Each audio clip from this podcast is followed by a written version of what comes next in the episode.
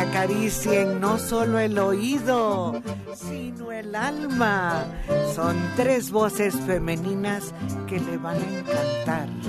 La chica electrónica. Rubí Miranda.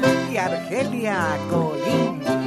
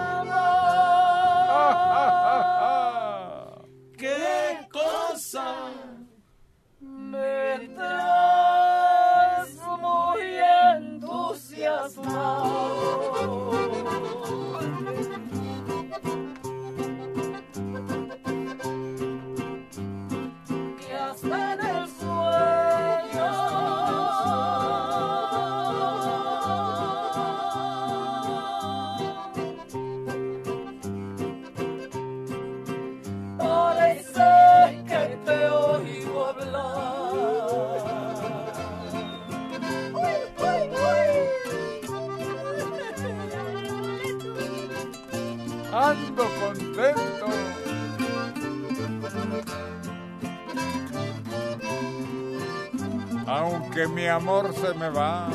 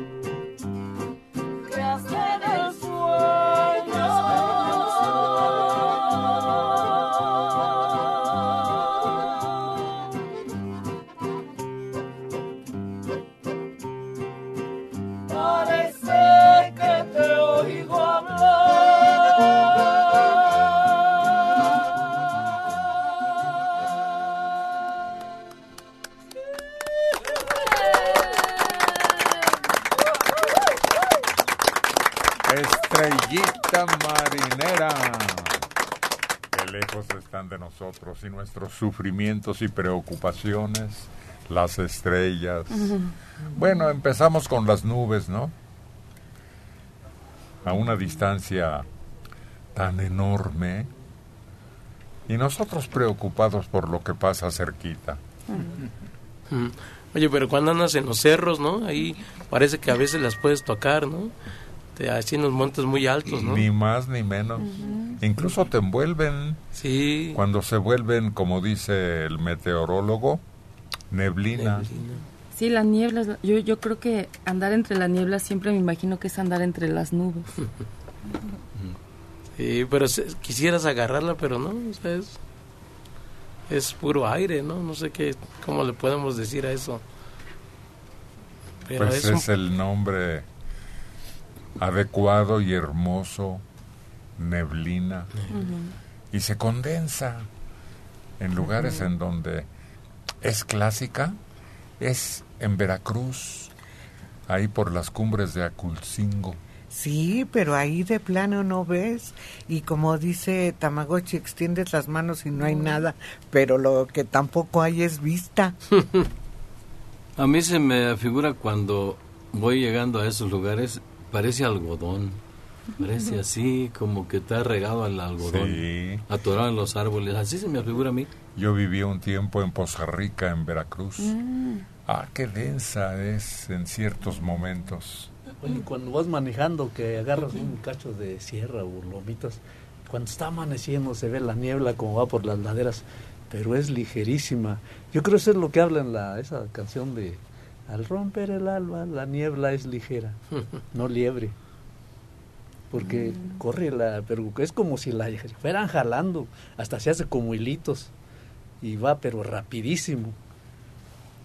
Y se ven las laderitas así. Y por ejemplo, en la, la canción que le cantan a la Virgen de Guadalupe también dice que al romper el alba, es que está amaneciendo, ¿no? Uh -huh.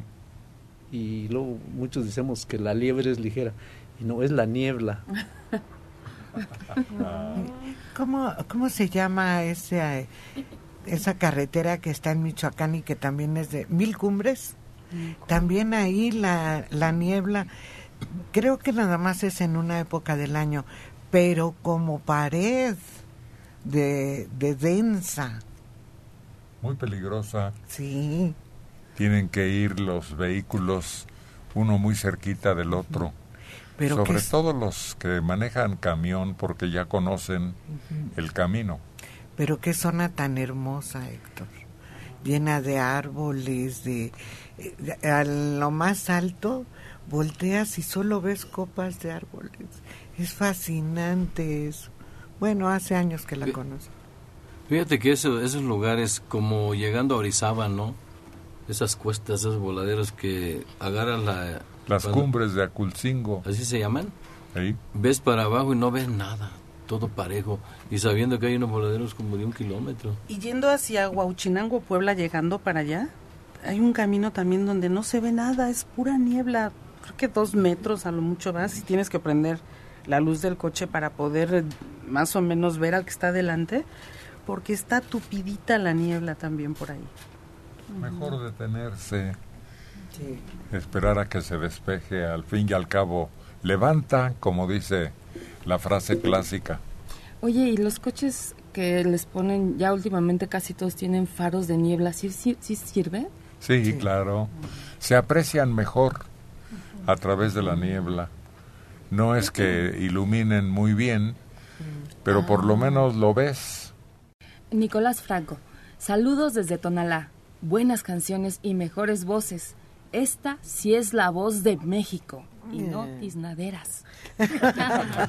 Miguel Gutiérrez, soy un admirador más de este trío de mujeres hermosas, señor Héctor Martínez. Ahí les va otro regalo musical.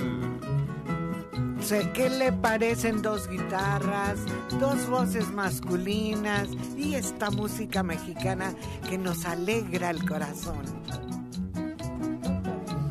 es La Palma. Ándale.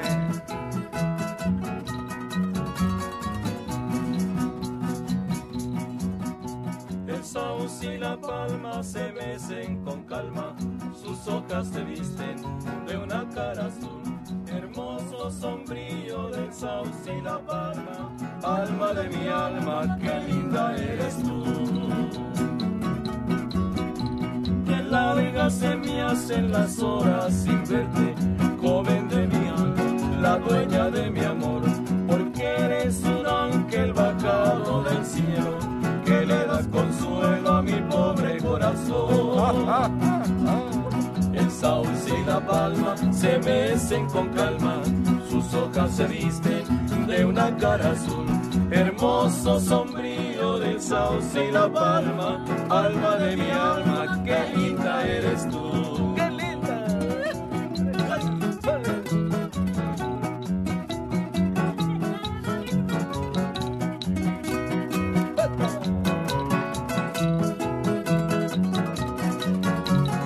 Cante con nosotros, que usted también se la sabe.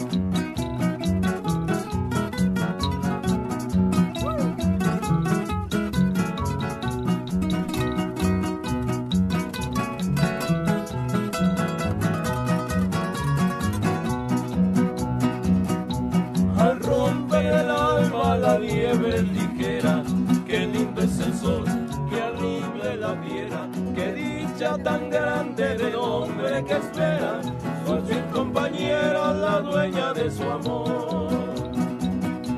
El sauce y la palma se besen con calma, sus hojas se visten de una cara azul. Hermoso sombrío del sauce y la palma, alma de mi alma, qué linda eres tú.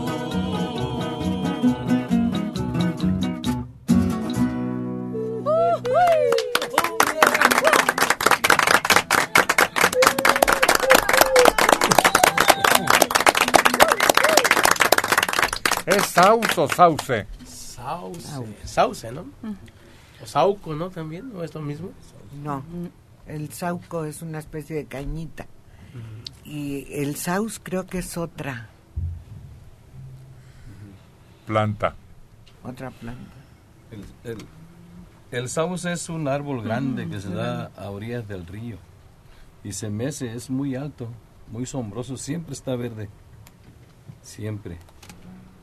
Los conozco porque se da, en mi pueblo hay mucho, pero debe de estar fresco por donde se crían ellos. Es parecidísimo al pirú, pero muy, muy exacto. ¿Pero qué tiene que ver el pirul? Ese es otro. No, no digo, es muy parecido. El sauce es parecido, el árbol. No, no. El pirul es indescri... inde- Es fácil de distinguir de los demás. Sí, es que el, el- el pirú no es como los demás árboles, tiene como a veces muy lisito su, su, su tronco, ¿no? Sí. Sí. Y unas bolitas que les dan a los pajaritos ya cuando se secan. Sí. Y las usábamos nosotros con la cerbatana. Pero duele esa cosa. Pero a los sauces les decían sauces llorones, ¿no? Porque tienen las, son la otros. hoja es como colgando. Ajá. Esos son diferentes. Pues es que hay tanto que te confundes a la verdad y cada quien en su terruño puede encontrar esas manifestaciones. Eloína Rodríguez García de Coyoacán tiene 85 años. El lugar que decían con neblina es Cumbres de Maltrata. Es bajando para Orizaba, no es Cumbres de Cutzingo. Yo soy del... Aculcingo. Ah, ok, de Acutzingo. Yo soy de Río Blanco, Veracruz. Tomás Hernández Valle, de Coyotepec, 30 años. Quiero que la chica electrónica me toque alguna canción, la que ella quiera, pero que me la dedique. Conste que se la dediques. Se la voy a dedicar con mucho cariño. Tomás Hernández Valle.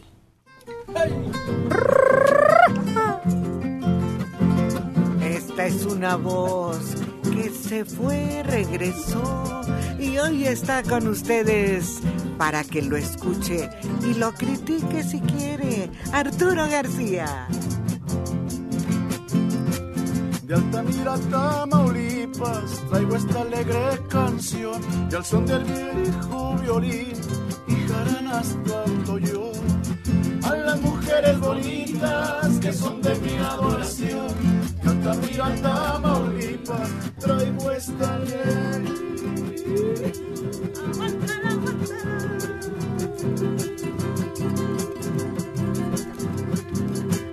canción.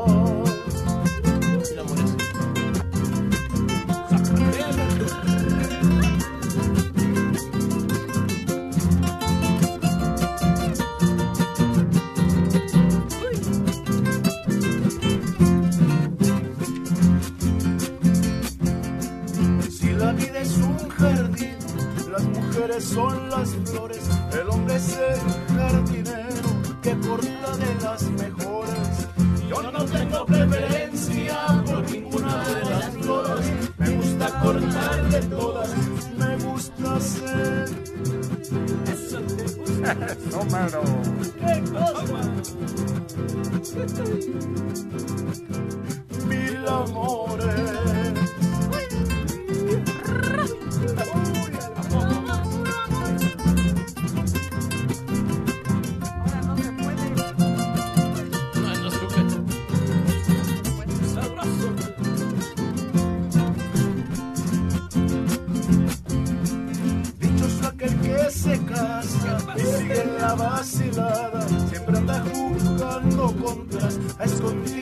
Escondidas de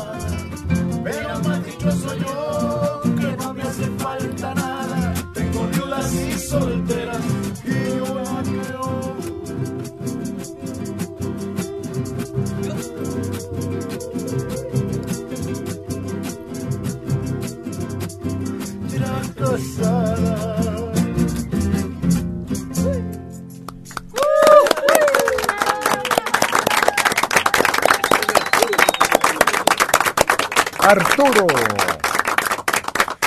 Oye, García, ¿y de veras esto de un adorno de esa naturaleza está negado a las mujeres o también lo producen cuando están cantando el falsete? No, sí, hay, hay, hay damas que sí lo dominan bien. Eh, Yo creo que depende de su tesitura, ¿no? O cómo hayan adoptado cierto estilo de cantar. Como quién, a ver, quién da un falsete limpiecito como el de Miguel Aceves Mejía o uno de los César, David. David César. Pues eh, de las famosas, Claro, eh, de las conocidas. de las conocidas, pues yo se lo he oído a... ¿Te acuerdas de Estelita Núñez? Sí, Ella grabó algunos guapangos que, que, que fueran populares y que además eh, su voz se prestaba, ¿no? Para ese, ese giro, ese brinquito falseteado, ¿no? se le negó el triunfo rotundo, completo. Empezó llamándose Estrellita y luego le cambiaron a Estelita. Sí. pero no, no, no llegó a opacar a las grandes, a las importantes, a pesar de que su trayectoria fue larga. Pero fíjate que ella en un tiempo se retiró, creo que fue cuando se casó, y después tuvo un niño que tenía problemas de salud y se retiró mucho tiempo, y todo ese tiempo que perdió cuando ya regresó y lo quiso recuperar ya no era lo mismo.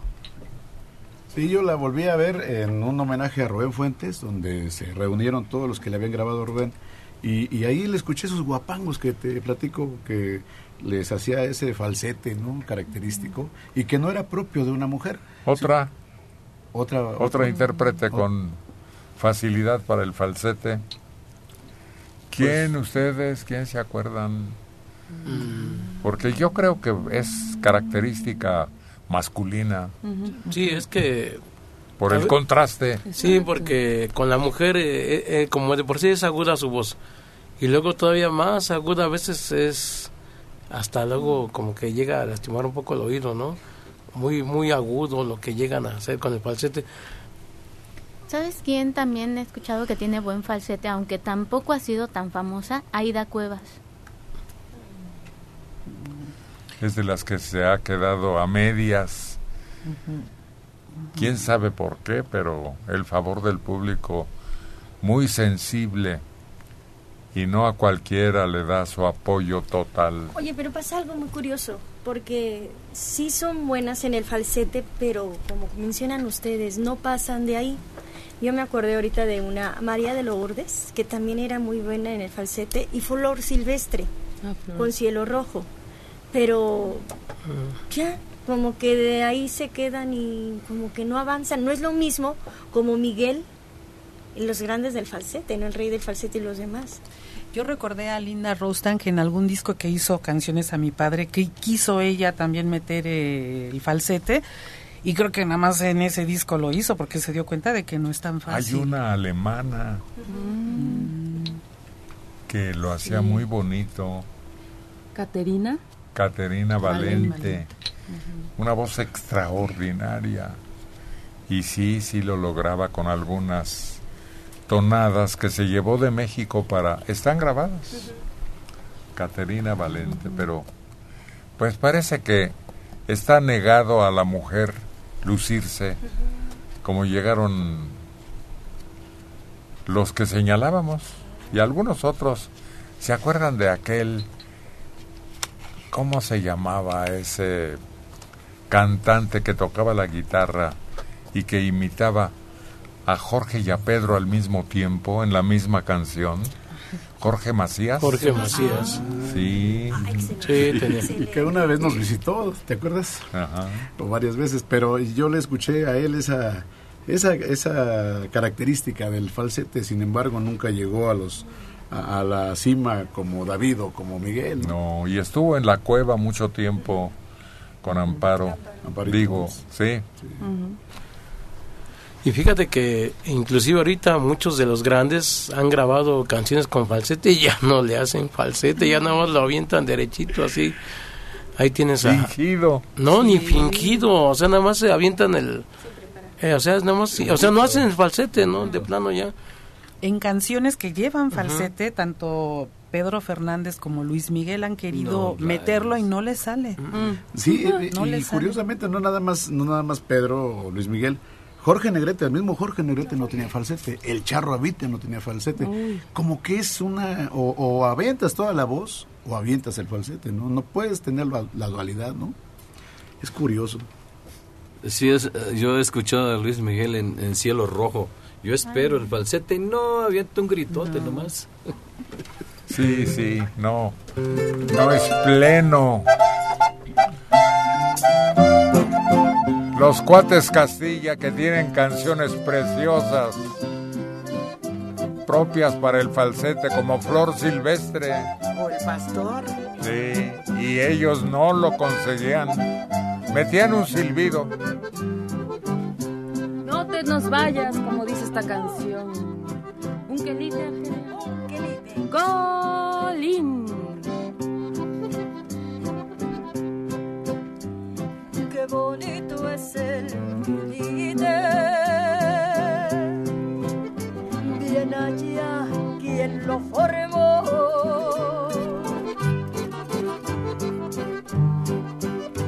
Que por sus orillas tiene.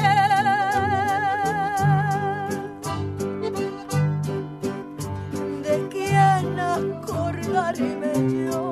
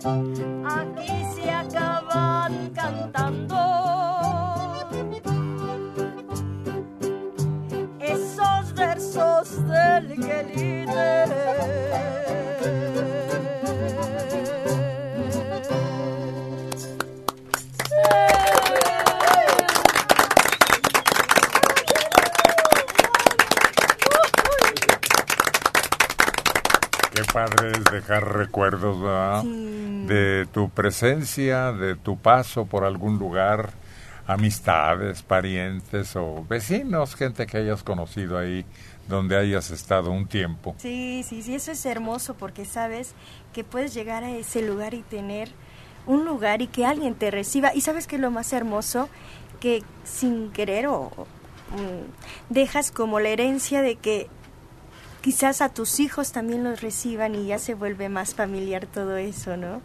De que también me porté yo, que dicen, no, pues órale, hasta el perro si quiere de visita. no, como que eso es bonito, dejar esas puertas No, abiertas. desde antes, desde la soltería, Sí.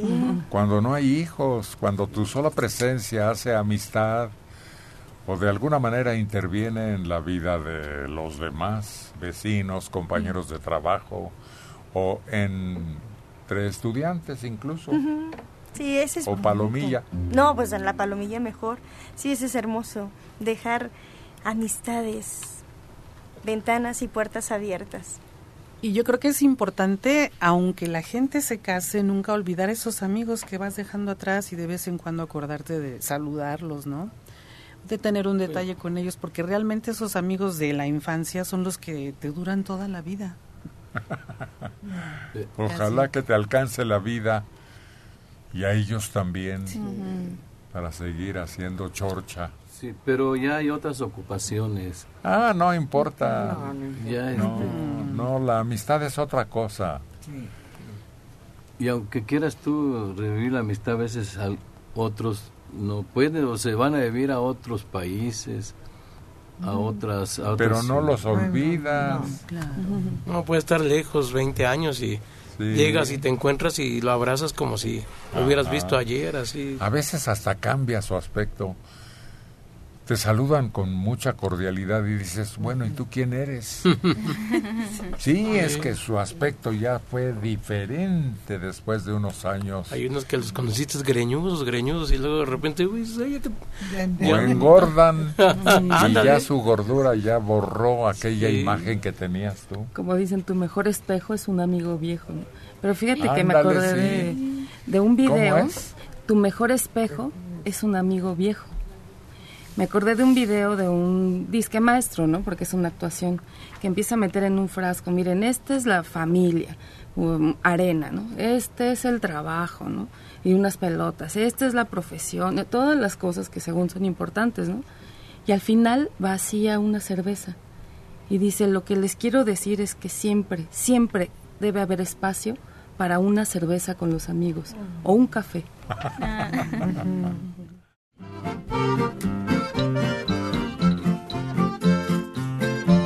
Ya llegaron, ya están aquí con su sombrero, su zarape, su acordeón y su guitarra. Caín y Abel.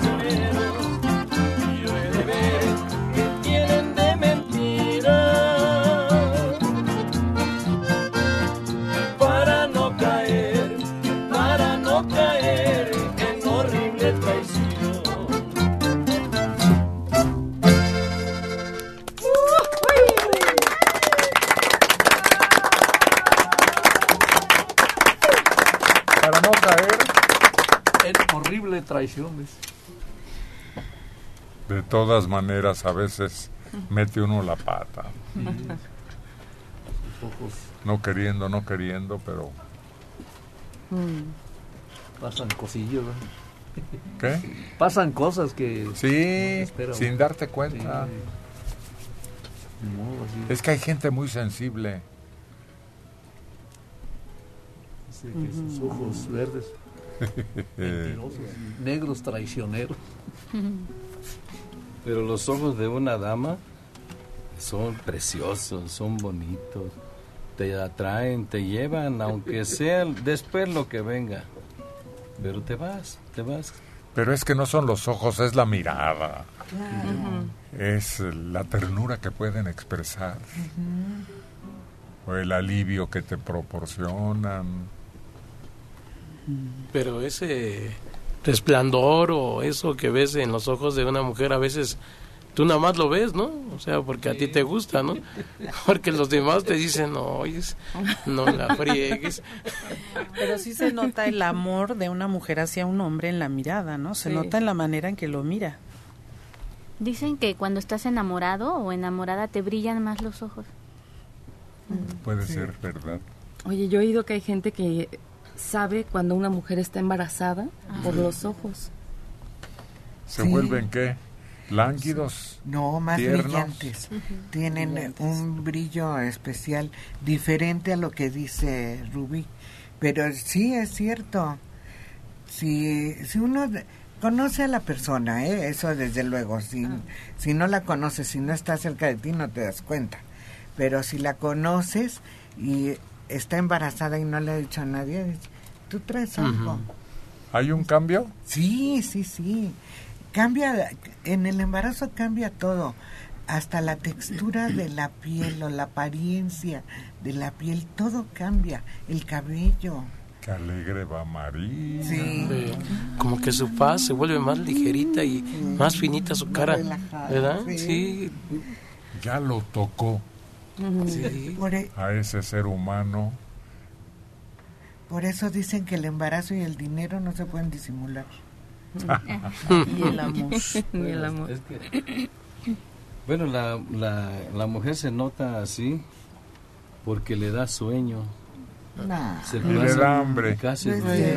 Y le llegan Porque antojos. engordar sueño a todas, ni No. les da hambre a todas, eso no es cierto. Es eh, dependiendo de la constitución de la persona, dependiendo de cómo esté su organismo, no, no tiene nada que ver. Lo curioso es que muchas lo ocultan, ocultan el embarazo y sus mamás, sus papás, sus hermanos, la gente a su alrededor, sus tías, a veces hasta los vecinos, algunos se dan cuenta, pero no todos. Fíjate que en la familia, en algunos casos, debes, no debe ser en todos, pero en algunos casos es negación, porque se- está como rara, pero no aceptan que pueda estar embarazada, sobre todo cuando el embarazo se da de manera um, espontánea. Ay, ya. Una melodía romántica, melancólica. Te vi ni volteaste. ¿O volteó Lady Mariana? No, ni volteó ni le hizo caso.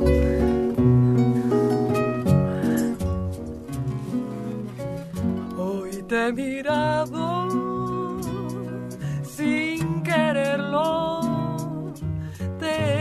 mirado a mi lado pasar, pasar muy cerca de mí.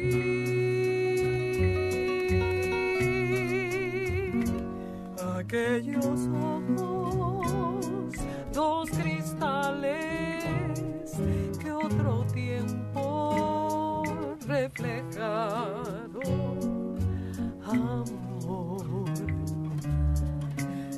Se fijaron en mí.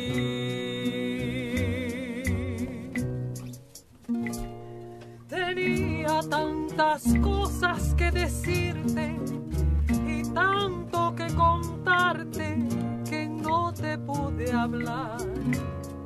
Me tuve que tragar mi sentimiento, no supe de tu aliento, no más.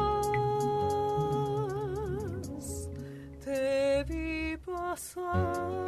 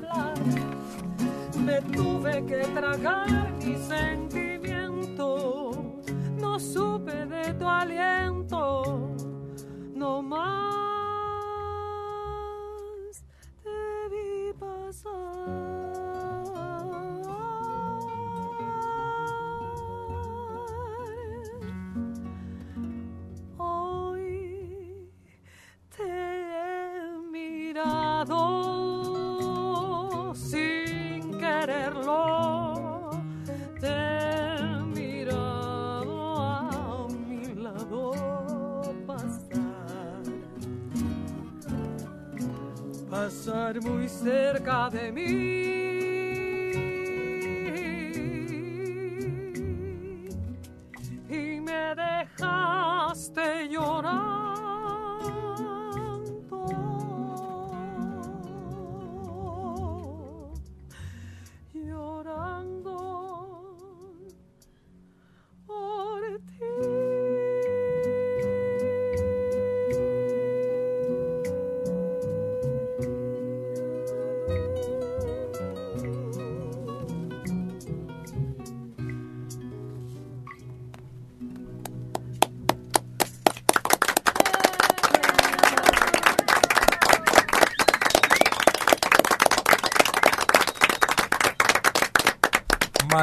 Mariana, qué registro tan alto alcanzas. Ay, fíjate que, gracias, pero ¿qué crees? En realidad son descubrimientos. Esta canción te voy a platicar. Yo cuando la escuché, nunca pensé que era de Agustín. No sé por qué, yo decía, la armonía está muy complicada, yo decía, él tiene cosas más sencillas, más cercanas al pueblo, ¿no? Pero esta canción se me hace una canción rodeada de finura, de elegancia, muy bien escrita y sobre todo pues con un sello como los grandes de don Agustín Lara, tan querido. Fíjate, qué, buen, que, qué bueno que le dijo a su papá que él no quería ser militar. Porque el papá le decía, no, tú tienes, fíjate que a lo mejor sus antepasados, alguien había sido militar clásico, que si uno era doctor, querían que el hijo fuera doctor y así.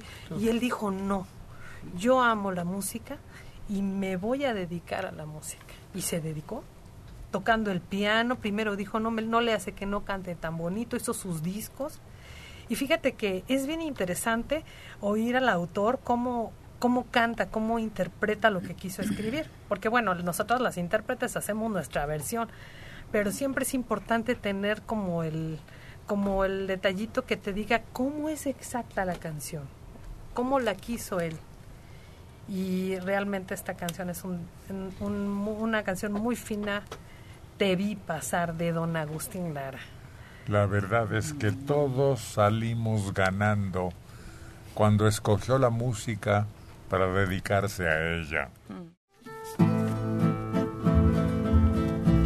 Y el grande de grandes, el gran Checo Padilla.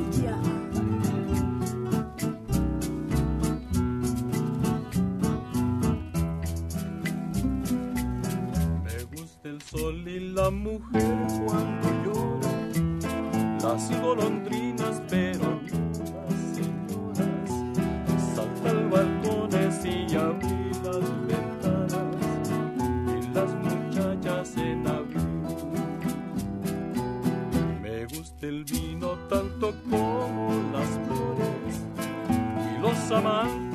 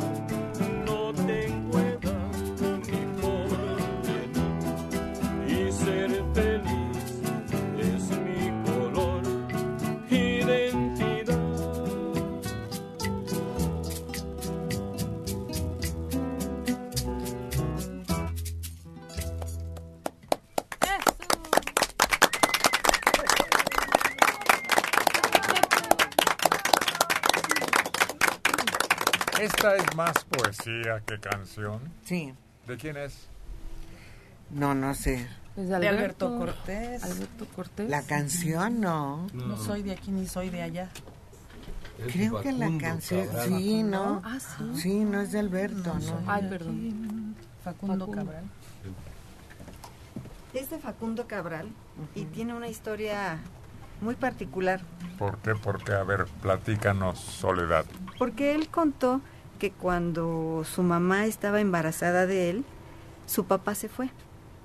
Entonces su mamá decidió quedarse con, con su bebé que estaba esperando, sin embargo tenía una situación económica muy difícil y cuando su mamá le platicó esto, por eso él se le vino esa frase que no era ni de aquí ni de allá, todavía no nacía y ya tenía un grave problema encima. Y además de que tuvo muchos hermanos y prácticamente él nació en la calle, lo comenta, porque era una pobreza extrema en la que vivían. ¿Eso agudizaría su genio?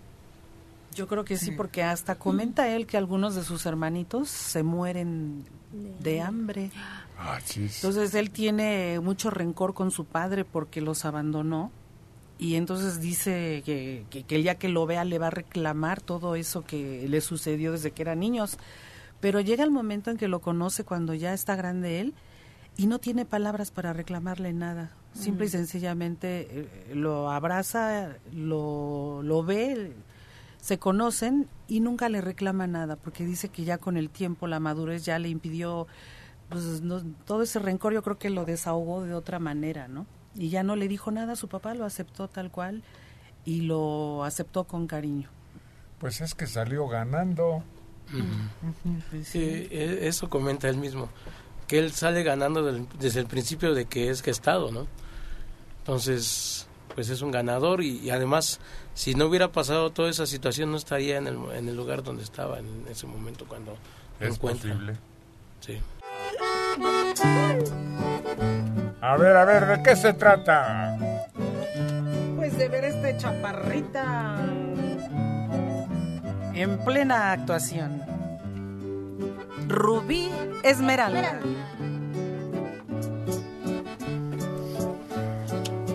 Déjame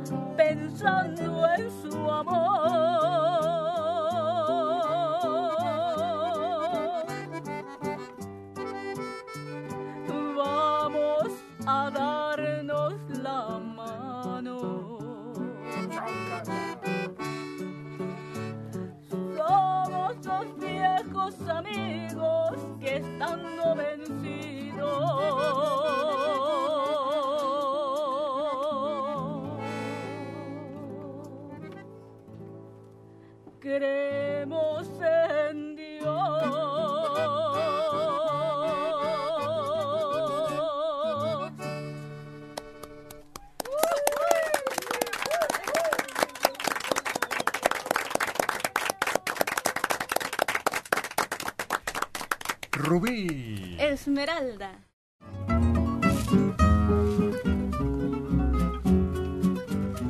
Y este dueto, el más acoplado, Checo Padilla y Tamagotchi.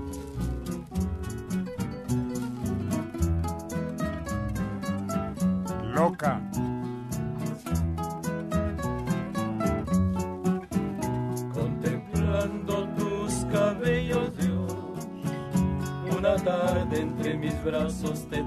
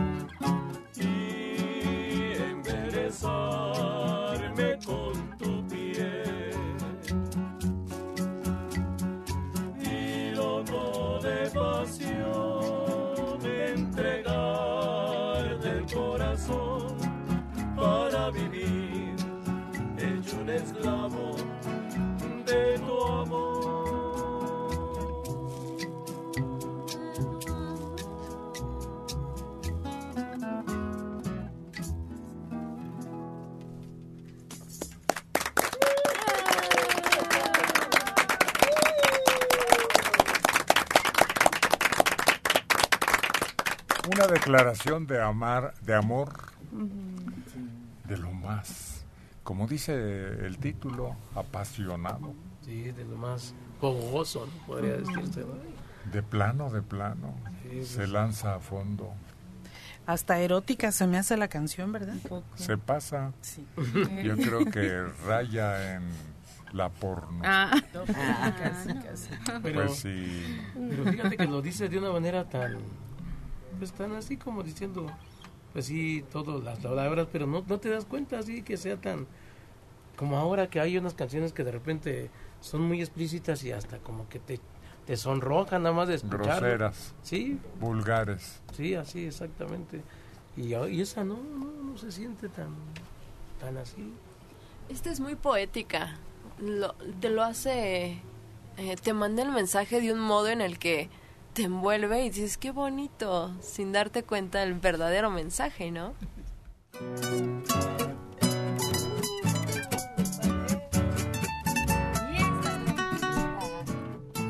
Cantándole a la luna. Ariadna.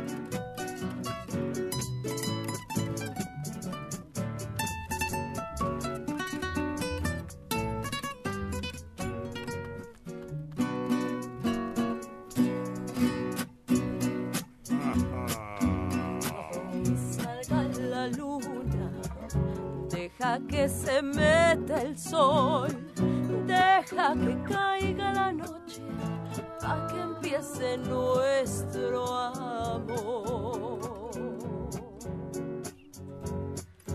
Deja que las estrellitas me llenen de inspiración para decirte cositas muy bonitas, corazón.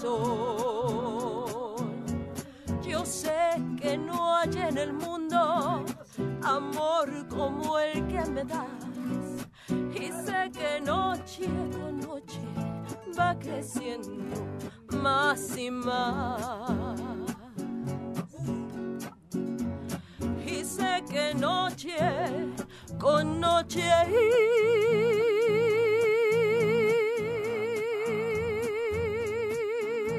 va creciendo.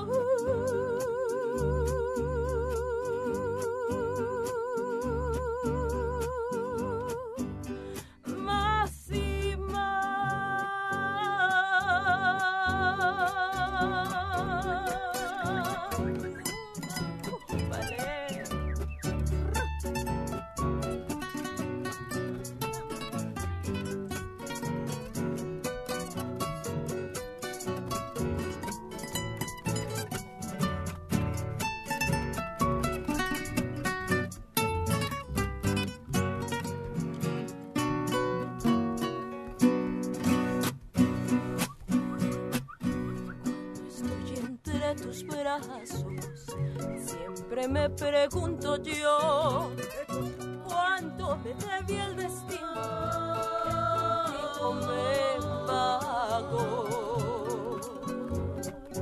Por eso es que ya mi vida toda te la entrego a ti.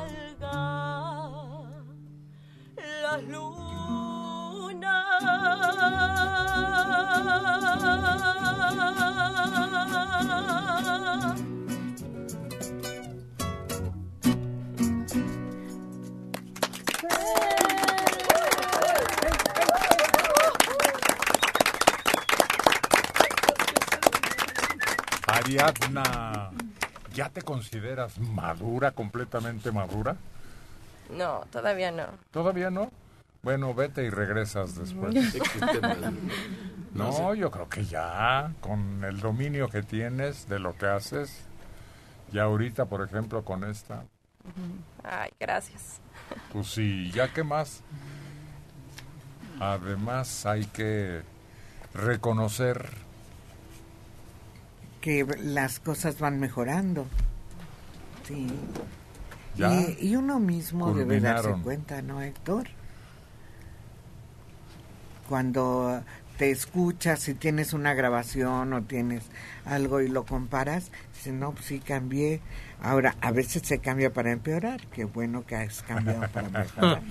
No, no, le queda mucho trabajo todavía por delante, pero ya viene otra etapa de maduración plena Ujú. con ampliación de Repertorio, ¿no?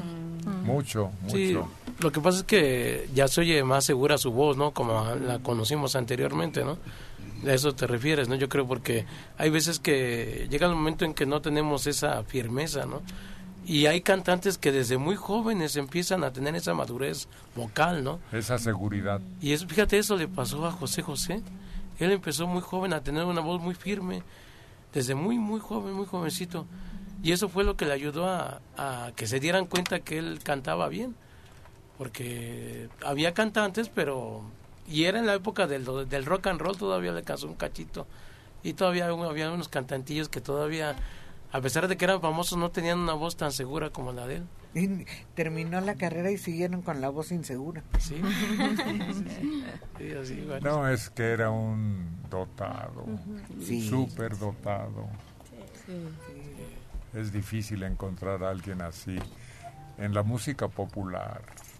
Y volver a encontrarlo nos va a tener que pasar de 100 años más. Fíjate que también al, al que sí se da uno cuenta que maduró en su voz, bueno, y en muchas cosas más, fue a Pedro Infante.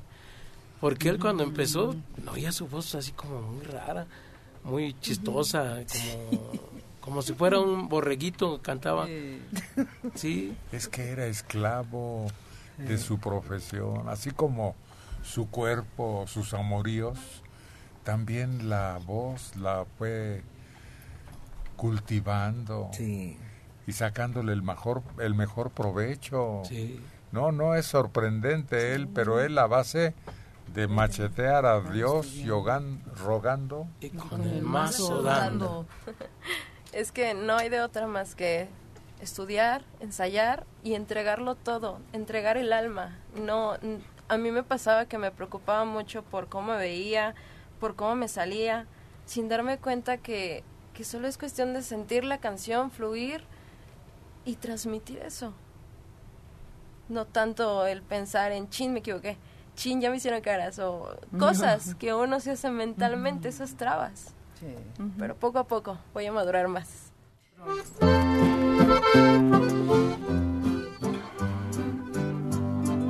Y con ustedes, directamente desde Uriangato, con su gran talento para ustedes, Ramiro Guzmán, el Uriangato. envasado de origen.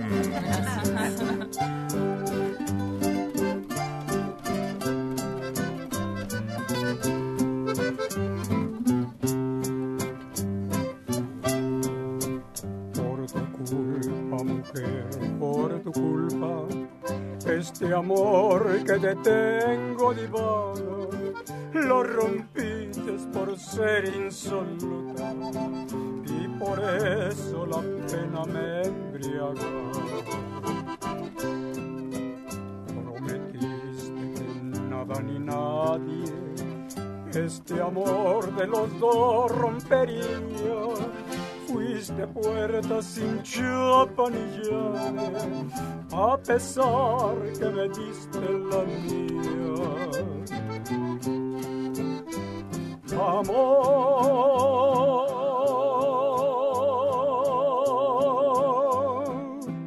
con amor se paga.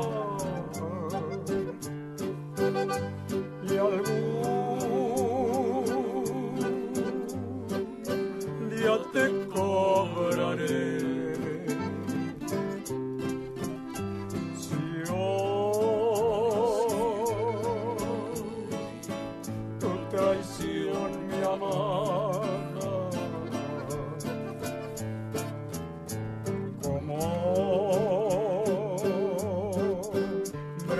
Hombre me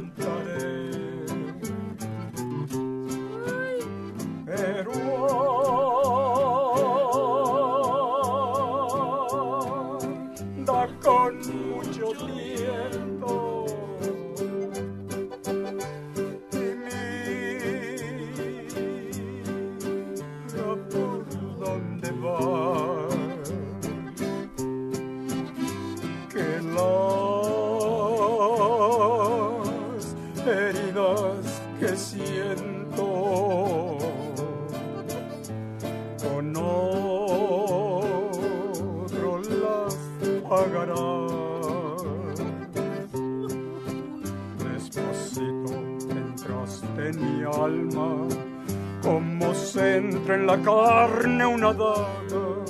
Me rompiste mi vida y mi calma, pero amor con amores se paga andarás por veredas ajenas tendrás mucho más que conmigo, pero el mundo está lleno de penas y esas penas serán tu castigo. Amor,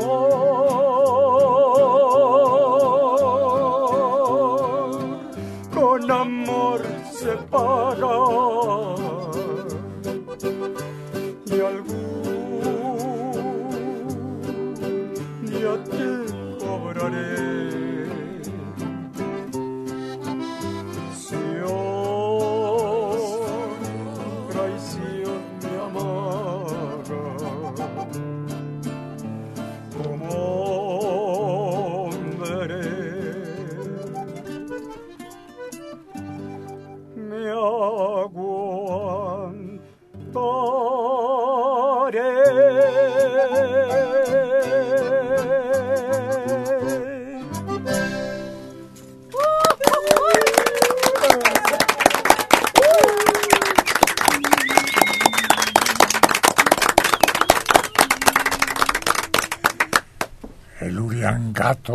esto que se llama Amor con amor se paga. ¿Y cuál es la frase más bonita que se ha dicho de ti, que tú hayas oído? Una frase que hayas guardado y que te llene de orgullo y de satisfacción. Ay, pues. Pues dicen que, que canto muy bien. No, no, no, Pues, una frase. Pues frase. Un día de alguien que se haya emocionado y te la haya soltado como elogio, Pues no, no. ¿no? No me acuerdo, Héctor. que algo Uh, así. qué caray. Ni aquel que dijo, este desgraciado Uriangato, qué bonito canta. Así me dijeron. Ah, para que veas. Desgraciado. Pues es que se le puede decir a quien envidias, ¿no? Sí, así como de coraje, ¿no? No, como aquel niño que le dijo a su papá un día que quería ser eso, un desgraciado. Y dice, ¿y por qué quiere ser un desgraciado, hijo? Pues mira, el vecino se compró coche nuevo y dijiste, ay, este desgraciado ya trae carro flamante. Y luego viste pasar a aquel vecino que llevaba una muchacha preciosísima y dijiste, este desgraciado, mira nomás lo que lleva. Una mujer de bandera. Entonces así, ¿no? Sí, sí. Sí, sí. Bueno, el aplauso más fuerte que te hayan dado en tu vida. ¿Dónde? Ay, pues fue cuando llegué de nuevo, Héctor, que estuve enfermo. Ah, Esa aquí en este programa. Sí. Sí, sí, le dimos un aplauso de triunfador. Hasta lloró. Esa vez. Pues no era para menos. Sí. porque sí nos emocionó mucho. Claro, y todos de pie. todos de pie. Sí. Sí, es que ya lo dábamos por muerto al desgraciado. sí, la- la libró, la libró. Sí, es cierto, Héctor. Y que vas resucitando. Nos daban cinco centavos por mí. Sí, sí, andaba por la calle de la amargura. Hay un callejón que se llama así, ¿verdad? Sí, Callejón de la Amargura. Qué bueno, Urián Gato. Pues anota los días y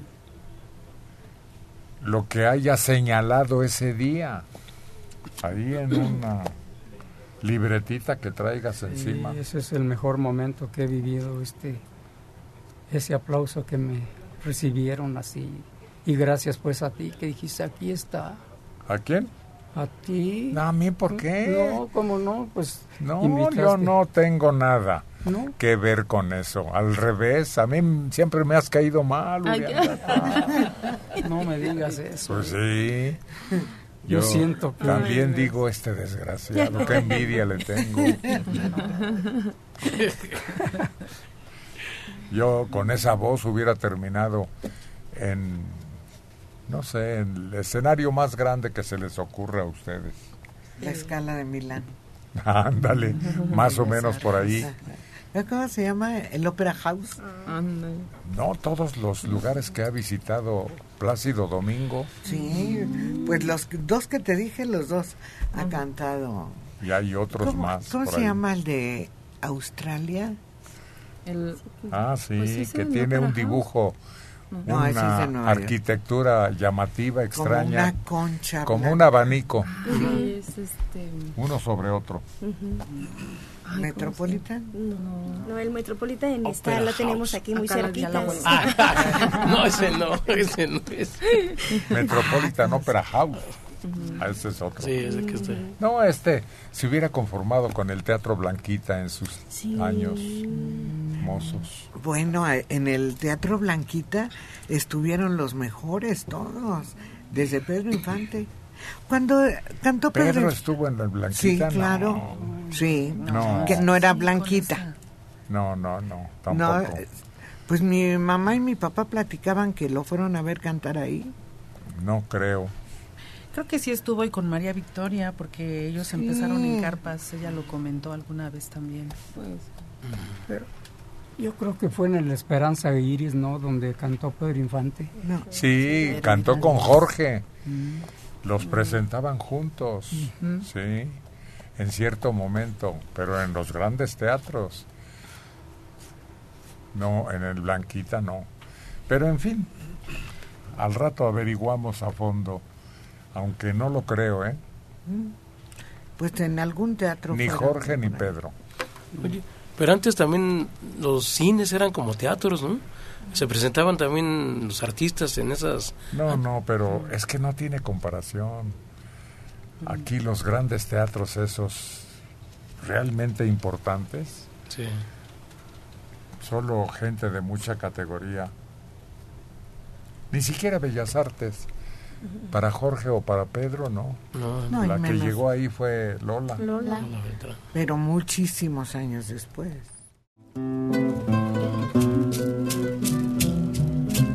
Es el momento en que usted que admira a la chica electrónica pueda escucharla, cierre los ojos y deleítese con su voz.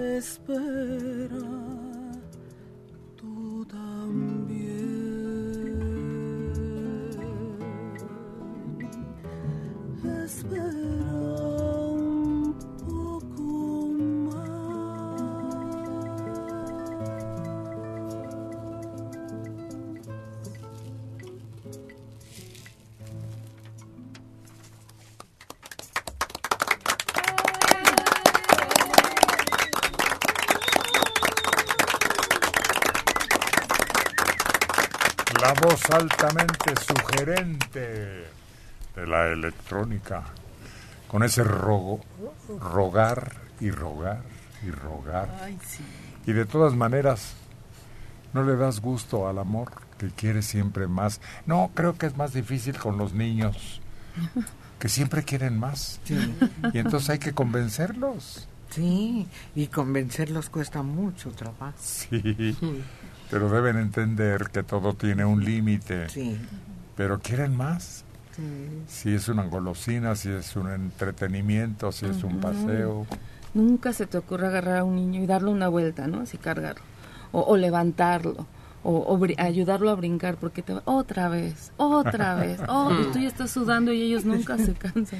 Todos los pobres papás ya están cansados, ¿no? A veces ya les da el cuarto y los niños, ma, otra, otra papá, ¿no? O si también, como dices tú, si les das un juguete caro, después quieren uno más caro. No, esa es culpa de los papás.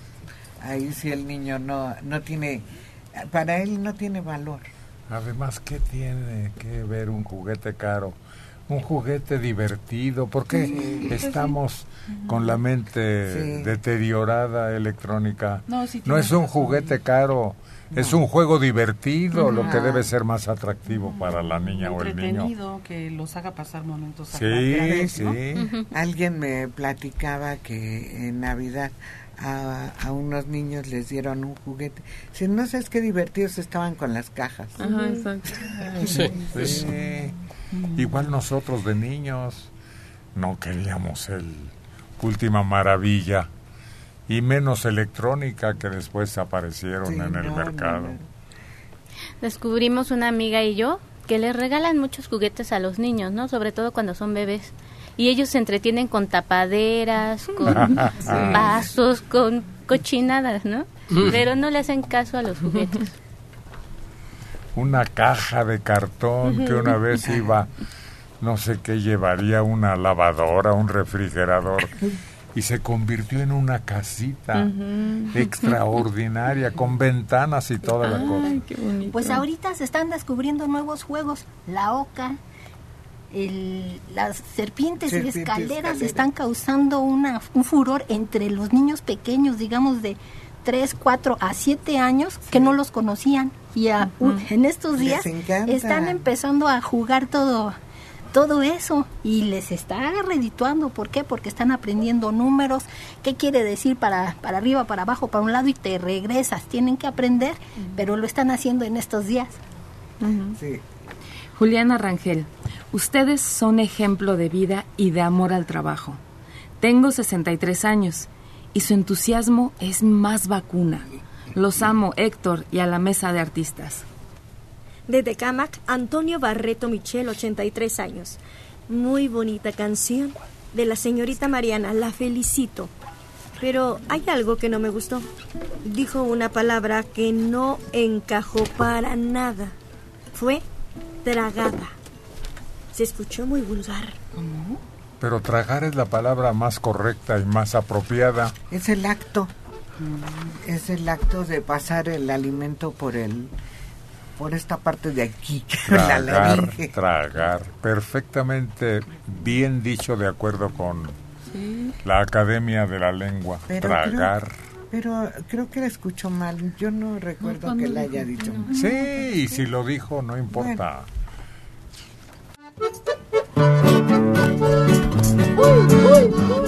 Ah, ah, ah, ah.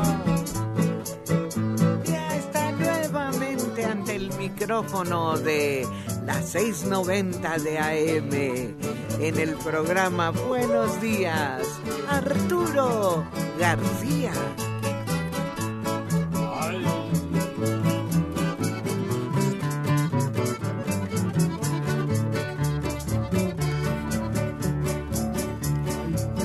Señores, pido licencia para cantarle a mi amor y a decirles lo que siente el pescado nadador. Andaba en la mar pescando y andando en la mar pescar. a una niña de 15 años que de día me enamoré. Soy como el agua del río que no consiente basura. Tengo un amorcito nuevo que huele a piña madura.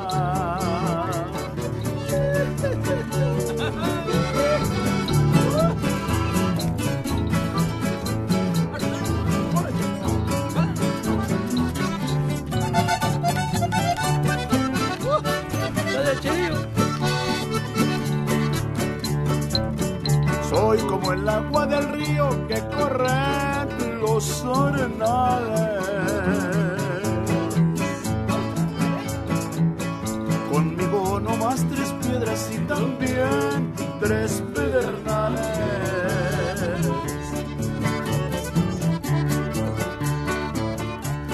gatita anda de luto sin haberme muerto yo.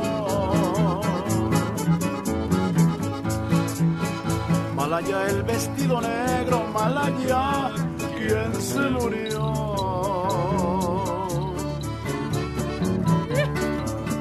Ya con esta me despido, ahora sí encontré a mi amor.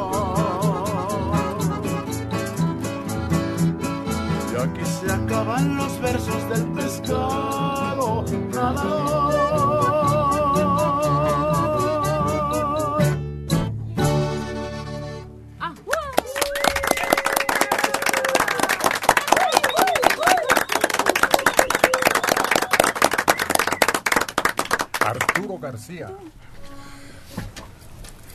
Con un pez que ya era pescado. No es lo mismo, ¿verdad? No, el pez se supone que es cuando está todavía dentro del agua, ¿no? Y el pescadito, pues ya, ya lo agarraste, ya te lo puedes llevar. y Yo no había probado nunca la cola de un pescado bien doradita. Y sabe como a campechanita. ¿No la has probado tú? Sí, sí. A mí me supo como a chicharrón. Yo también la he probado doradita, es deliciosa. Hay, hay una manera de hacer toda la piel como chicharroncito. ¿Quién lo ha probado eso? Sí. Toda la piel. De hecho, se la pone nada más como adorno, un trocito de la piel a un lado del pescado. Ándale. Y es muy rico. Muy rica. Hay chicharrón hasta de... Ah, yo vi uno de camarón, pero creo que se hace en polvo el camarón y sí sabe, sí sabe a camarón rico. Sí. Y los pasas por un ratito de freído Y ya. y ya queda listo para Ay, ese consumir. no lo he probado. Yo me he comido el chicharrón de queso, de ese que se funde. Ah, Ay, también, Queda sí. delicioso. Hacen con una extensión regular, Sí, ¿verdad? sí, queda rico. Chicharrón de queso. Oye, y es un arte verlos, porque hasta se lucen ellos, ponen unos trozos que más o menos yo creo los miden o ya los tienen calculados y lo extienden y lo van aplanando, lo van aplanando, lo van aplanando y lo sacan. Todo Ya lo hacen taquito. Ese rollito. Es aquello que le llaman costa, ahora en algunos lugares. También. Sí, ¿verdad? Sí, creo que sí. Sí, pero es muy sabroso. Y con eso te puedes armar un taco, fíjate. De alguna otra cosa, ¿no? ¿Sabes que me he dado cuenta que las mojarras cuando las hacen fritas les ponen una capita como de harina, las enharinan y luego las meten así de plano al aceite, pero queda eso tan doradito, tan rico. La piel, toda la piel y la colita y hasta la cabeza. Oye, Héctor, ¿te acuerdas de aquellos tamaños pescadotes que nos comíamos allá en Acapulco, allá en cierto lugar, Barra Vieja, ¿no? Barra Vieja. Que escogíamos el animal aquel todavía vivito y lo agarrábamos o nos lo daban a escoger y luego ya te lo llevaban a tu mesa preparado. Barra Vieja todavía existirá. Había que salir de Acapulco para Sí. un buen tramo llegar, pero eran especialistas en platillos Ahí te- exóticos y ahí Te tropicales. ofrecían iguana. En Barra Vieja te ofrecen iguana. ¿Sí? Sí. Fíjate que se volvió muy popular de ese lado eso del pescado a la talla, que era lo, lo más este llamativo, ¿no? Pero muchos lugares pusieron también este albercas, pusieron lugares para los niños para que como es mar abierto es todo ese lado, entonces para que estuvieran también a gusto y, y disfrutaran del sol y todo eso. Y aparte pues el pescado que te lo venden así por kilo, ¿no? Son son pescadotes de 3, 4 kilos, ¿no? Para toda la familia. Sí, para toda la sí, familia, sí, sí. pero eso lo hicieron para que tú te quedes ahí, para que no lleven los niños, que digan, vamos a divertir los niños. Entonces dicen, no, pues los niños andan recontentos, pues sírveme otra mojarra. O sea, para no cambiarnos de lugar, ¿no? Yo me acuerdo que una vez se me ocurrió pedir un pescado a la talla. Yo dije, ay, qué rico lo vi. Cuando me lo trajeron era una cosa inmensa que yo creo que me lo, no me lo acabé, me lo tuve que llevar porque era grandotototote. Pues es para varias Sí, personas. pues yo, no, no, no Oye, sabía. yo, yo nunca he visto comer un mojarra así, pescado, como mi papá. Yo estaba chiquito y nos íbamos al pescado, ¿no? A, a- al río, ¿no? A sacar la, la mojarra, pescadito. Y yo veía cómo se la... Porque a mí no me daban porque decían que se me atoraba una espina. Me daban el puro caldito y creo que no me daba porque pues no había. Y este y él se metía a la mojarra y se la sacaba así entera. El puro escamarrán. Ay. Así, así la comía. Yo sí se lo creo. Así. ¿A poco nunca han visto un perro comerse un pescado? Ah, Eso sí, pero... ah, Deja sí. el esqueleto Ajá. como los gatos en las caricaturas. Exactamente, eso te iba a decir. Eso lo he visto en un episodio de caricaturas, Ah, pero no. Y, y decían que los, los huesos del pescado eran malos para los perros, Ajá. pero nosotros lo comprobamos en Montepío, si recuerdas Héctor, que nos fuimos por ahí una cabañita y los perros se peleaban porque les aventáramos a, a cada quien sus huesitos. Y saben comérselo. Sí. ¿Aprenden? Bueno, pues la necesidad andando No. por ahí. ¡Argelia! ¿Cómo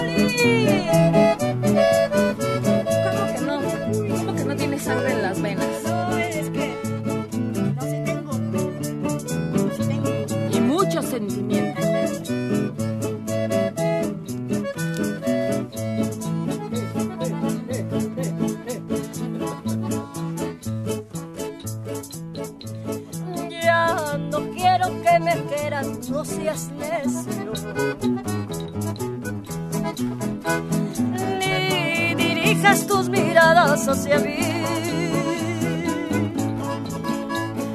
Lo que quiero para ti el mayor desprecio.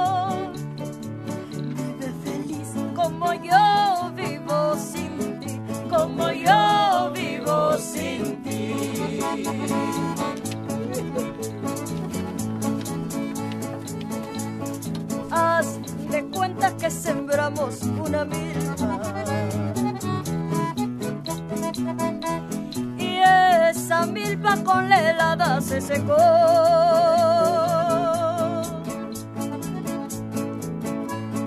Haz de cuenta que los dos fuimos basura.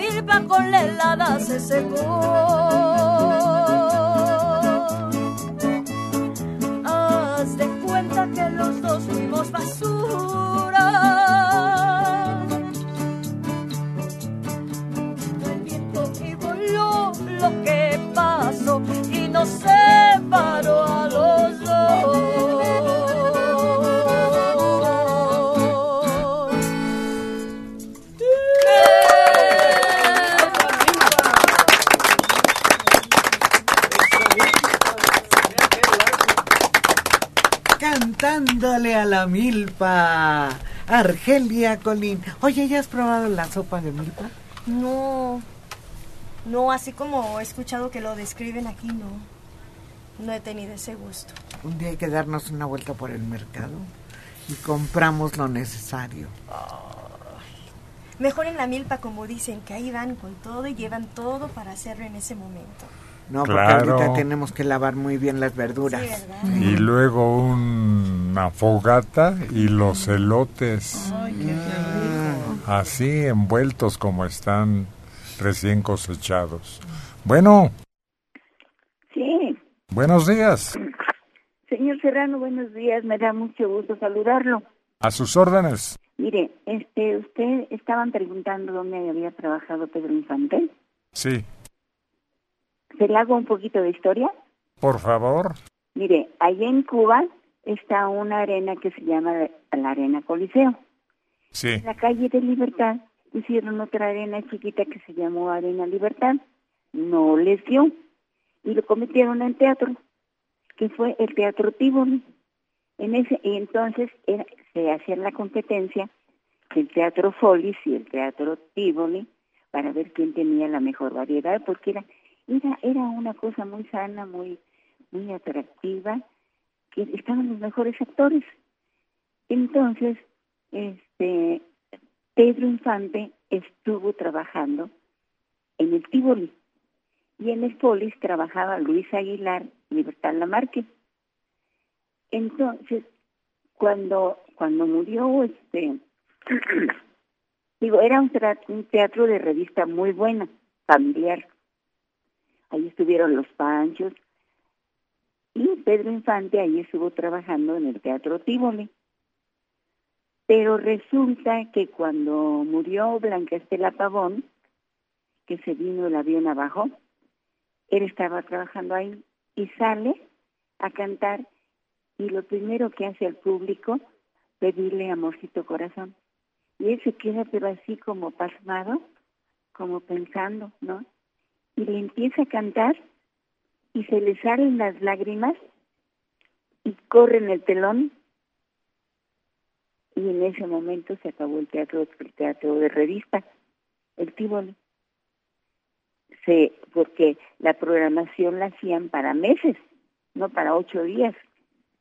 Entonces con eso se quebró esa temporada y resulta que al, que al mes abrieron ese teatro con una gorda loca que vino de Estados Unidos haciendo striptease y de ahí ya agarró la fama el Tivoli de, de, mala, de mala fama y esa calle de libertad porque salía esa señora pero como pesando otros 100 kilos y moviéndose y haciendo striptease y, y toda esa cosa y obligaron a las chicas del coro también a hacer striptease se avergonzaban. ¿eh? Sí. ¿Cómo se, ¿Cómo se llama usted? Margarita González Fernández y estuve en la taquilla. Margarita Fernández González. González. ¿Y usted estuvo presente en esas funciones? Sí, porque yo era taquillera de, de segunda ahí en el Folis, digo en el Tivoli. Ah, vaya. Pues, ¿qué edad tiene usted? Muy bien, poquitos. Ando buscando este chambelanes porque voy a cumplir 15 por 6. ¿Cuánto es eso? Échale cuentas. 333. ¿90? En, en mayo cumplo. Ah, muchas felicidades, Margarita. Gracias. Pues gracias por sus recuerdos y su presencia. Y son unos recuerdos muy bonitos que tengo de todo ese tiempo. De vez en cuando échenos una llamada y los repasamos. Fíjese que ahí, en, ahí cuando estaba Pedro Infante, era un muchacherío que llenaba la calle. Y él llegaba en la moto con su hermano y se paraba y desde, desde les hacían la mano. Bueno, no dejaban pasar la moto las muchachas. Y después de él entró este los panchos y se llenaba la calle de puras jovencitas treintañeras, cuarenta y cincoañeras que llenaban la calle. ¿eh? Pues qué hermosos recuerdos, Margarita. Gracias por llamar. Al contrario, Martínez Serrano, me dio mucho gusto saludarlo. A sus órdenes. Oye, cuántos tesoros debe guardar el recuerdo de esta mujer.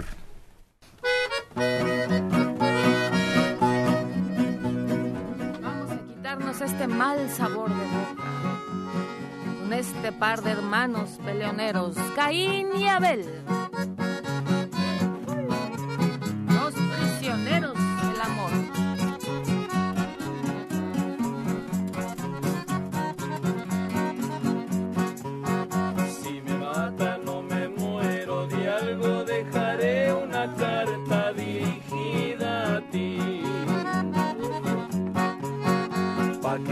Sepas que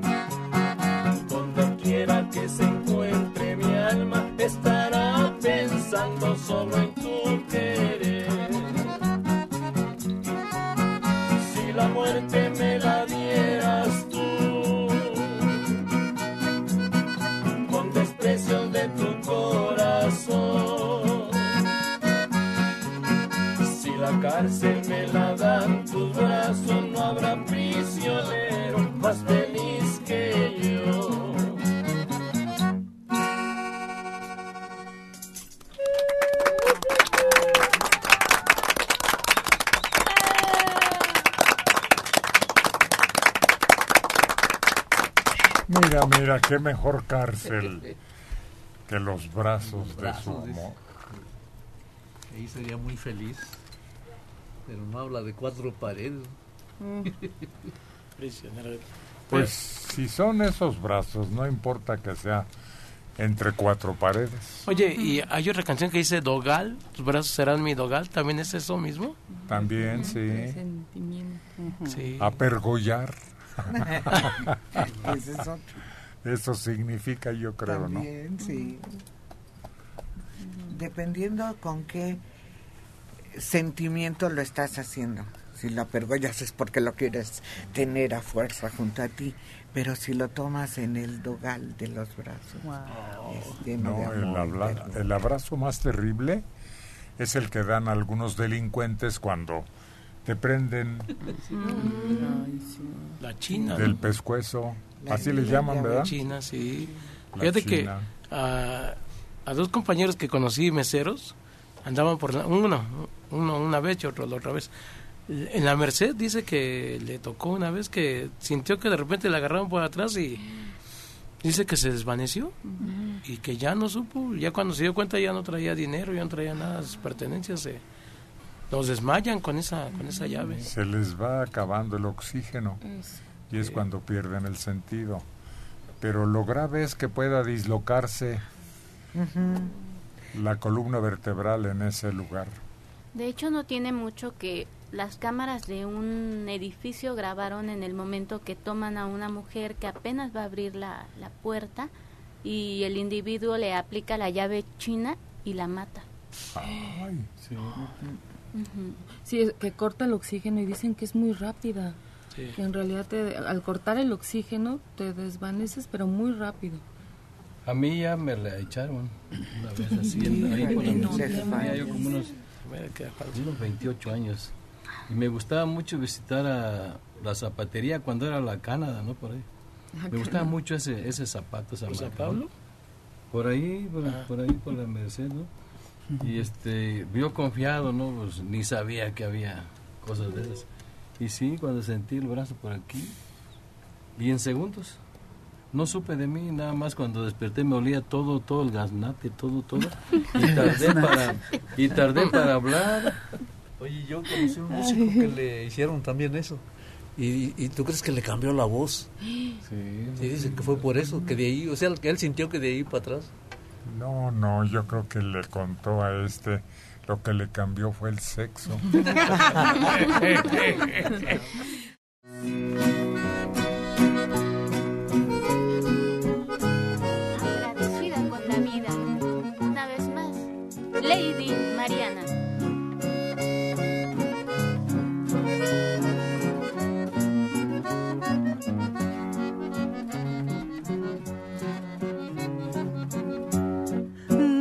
necesitado me encuentro, Señor.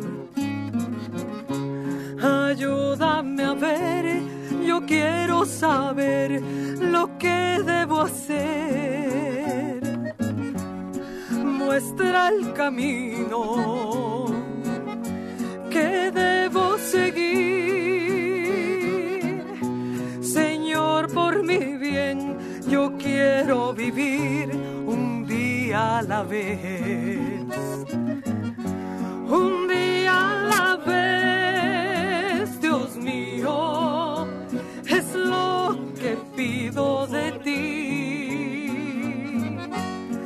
Dame la fuerza para vivir un día a la vez.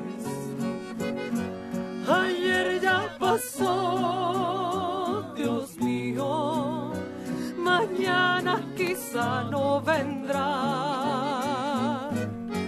Ayúdame hoy, yo quiero vivir un día a la vez.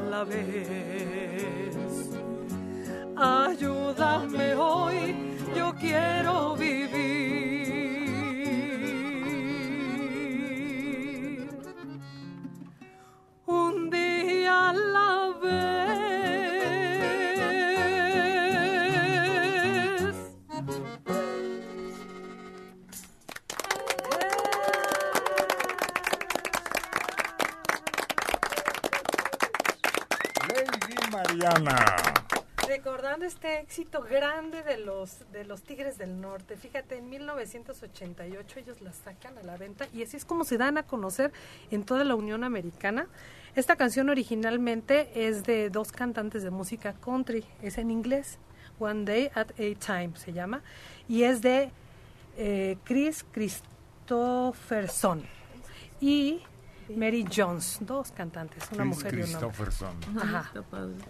Y bueno, esta canción pues es, es muy bonita, a mí me gusta. Hay muchas versiones en inglés y en varios idiomas, porque todo mundo pues está necesitado de creer en algo, ¿no? Creer en el creador y pedirle un día a la vez. Un día a la vez es vivir el día de hoy, no pensar en lo que hiciste ayer, sin- ni en lo que vas a hacer mañana. Vivir este momento, aprovecharlo. Pero bueno, los, los Tigres del Norte no fueron famosos por esa canción, ¿no? Ellos ya habían pegado en Estados Unidos desde mucho antes, ¿no? Ellos, este, pues, no sé si Chilo sepa quién los apadrinó, cómo estuvo que fue que llegaron hasta la cumbre de los más famosos y ellos fueron los que pusieron la música norteña en, en boga en un principio. sí. Y ellos, ellos fueron los que lo metieron exactamente aquí en la Ciudad de México, que era bien difícil aquí. Y ellos entraron más que Ramón Ayala y que nadie entraron, pero con ganas. Pero esta canción ya fue después. Ellos entraron cuando, cuando las camelias, con Carro Rojo. Y tenían un disco de polcas. eh, estaban bonitas nada más el acordeonero, el acordeonero no es muy bueno para tocar, pero Ay, ay, ay. no, sus, voces, bueno. sus polcas son sencillitas y se oyen, tienen calidad pues, tienen calidad de sonido y todo. Ellos se destaparon con... ¿Quiénes son ellos? Los tigres del norte. Pues dígalo. Y con Para saber de quién están hablando. Con Camelia la Tejana, ese salieron de San Isidro. Lo sé, es de Chicanita, ¿no? No, Hombre, se escuchaban. Y fíjate que grabaron un disco que se llama, eh, la, la marca era una marca muy, muy, muy rara, ¿no? Porque ellos, este, y empezó a jalar con esa canción Camelia la Tejana y que los agarra una marca grande. Dice, a ver, tráigame ese, ese". lo tienen, la copia sí, y metieron esa copia a una marca más grande y para arriba se fueron, porque ellos eran panaderos. Ellos eh, se iban a hacer pan temprano y, y andaban con sus, sus equipos de sonido, ¿no? Y graban esa, le dio esa canción este Paulino, ¿no? El de los Broncos de Reynosa. Y para arriba con esa de Camelia de después. Y un día a la vez los escuché alguna vez, pero no este que pegara con ellos. La cantan bonito, pero no se la escuché que fuera éxito de ellos. No, sí fue éxito. Sí, sí, sí, sí fue éxito. De hecho, ganaron un Grammy con ese. tema. Federico Juárez de Tláhuac tiene 78 años. En 1950 hubo un mano a mano entre Pedro Infante y Jorge Negrete en el Teatro Lírico. Y no han mencionado que la del mejor falsete era Matilde Sánchez. La torcasita. José Meda. ¿Todavía se acordará Serrano? Y no habrá un sinónimo para la palabra cochinadas. ¿Quién sabe? Pero ¿qué tiene que ver? Me supongo que las carnitas son cochinadas también, ¿no? Claro, vienen del cochino. No, sí. es- se van derivando palabras de una palabra original. Sí. Por cierto, aquí nos traen de nuestros compañeros allá detrás del vidrio que es apercollar, apercollar, Ah, no apergollar. que es coger o asir a alguien especialmente por el cuello, Sí. apercollar. Y la otra palabra, dogal, que preguntaba alguien de ustedes, el tamagotchi, que es dogal una cuerda o soga con la cual se forma un nudo para atar a los caballos por el cuello, a los burros o a las mulas, claro. Dogal, cuerda o soga, que formando un nudo puede sostener a esos animales por el cuello. Ángel Huerta Ruiz, qué extraordinario programa. Me hacen más ameno el día en estos tiempos tan oscuros.